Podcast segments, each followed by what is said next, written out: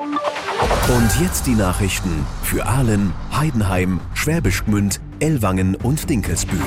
Mit Michaela Struhaller. Die Beweise gegen einen Mann aus Schwäbisch Hall wegen sexuellen Missbrauchs seiner Tochter verdichten sich immer mehr, nachdem der Mutter und den Erziehern im Kindergarten aufgefallen war, dass sich das Verhalten des fünfjährigen Mädchens verändert, hatten die Großeltern Tonaufnahmen im Kinderzimmer gemacht. Diese waren offenbar eindeutig. Der 40-Jährige sitzt seit einigen Wochen in Untersuchungshaft. Heute wird zum ersten Mal der Ulla Hausmann Gedächtnispreis vergeben. Der soziale Verein Kinder von der Straße hat den Preis ausgelobt und möchte damit andere Projekte unterstützen.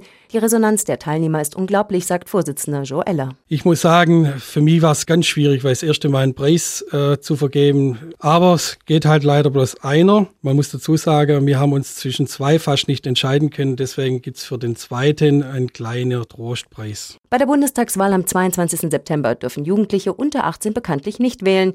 Die bundesweite Aktion U18 bietet den Jugendlichen aber die Möglichkeit, doch ein Kreuzchen zu machen. Das Ziel ist, sie für Politik zu interessieren und das Wählengehen zu üben. Die Wahllokale stehen in Aalen, Schwäbisch Gmünd, Heubach, Mutlangen, Geislingen, Kuchen und Göppingen. Alle Infos gibt's auch im Netz unter www.u18.org.